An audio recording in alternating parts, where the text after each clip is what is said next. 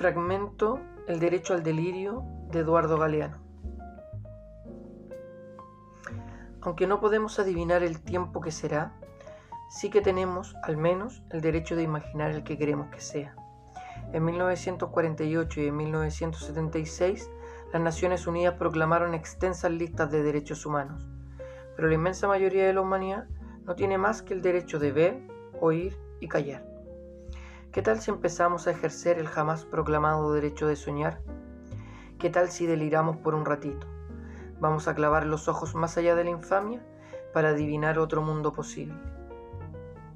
El aire estará limpio de todo veneno que no venga de los miedos humanos y de las humanas pasiones. En las calles, los automóviles serán aplastados por los perros. La gente no será manejada por el automóvil, ni será programada por la computadora, ni será comprada por el supermercado, ni será mirada por el televisor.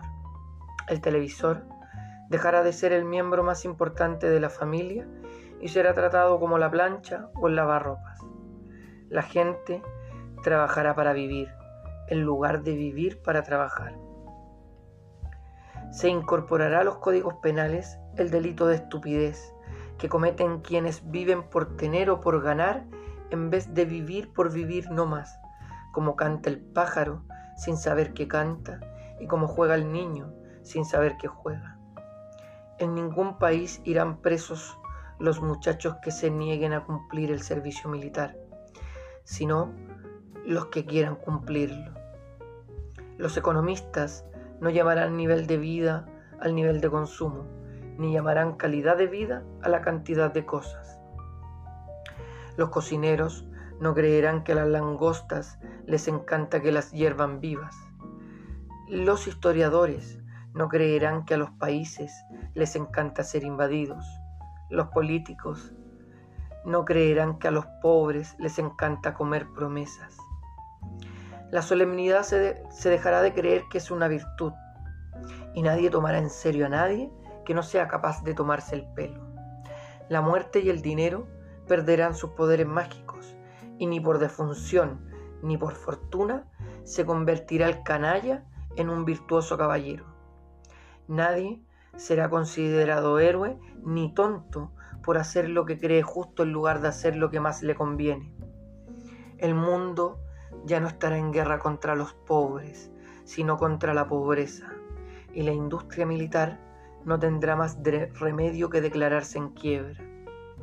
La comida no será una mercancía, ni la comunicación un negocio, porque la comida y la comunicación son derechos humanos. Nadie morirá de hambre, porque nadie morirá de indigestión.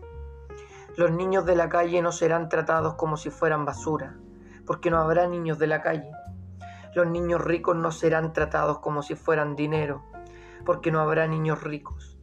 La educación no será el privilegio de quienes puedan pagarla. La policía no será la maldición de quienes no puedan comprarla. La justicia y la libertad, hermanas y mesas condenadas a vivir separadas, volverán a juntarse, bien pegaditas, espalda contra espalda. Una mujer negra será presidenta de Brasil y una mujer negra será presidenta de los Estados Unidos. Una mujer india gobernará Guatemala y otra gobernará Perú. En Argentina, las locas de Plaza de Mayo serán un ejemplo de salud mental, porque ellas se negaron a olvidar en los tiempos de la amnesia obligatoria. La Santa Iglesia corregirá las erratas de las tablas de Moisés y el sexto mandamiento ordenará festejar el cuerpo. La iglesia también dictará otro mandamiento que se le había olvidado a Dios. Amarás a la naturaleza de la que formas parte. Serán reforestados los desiertos del mundo y también serán reforestados los desiertos del alma. Los desesperados serán esperados y los perdidos serán encontrados, porque ellos son los que se desesperaron de tanto esperar y los que se perdieron de tanto buscar. Seremos compatriotas y contemporáneos de todos los que tengan voluntad de justicia y voluntad de belleza, hayan nacido donde hayan nacido y hayan vivido cuando hayan vivido.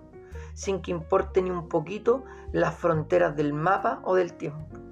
La perfección seguirá siendo el aburrido privilegio de los dioses, pero en este mundo, chambón y jodido, cada noche será vivida como si fuera la última y cada día como si fuera el primero.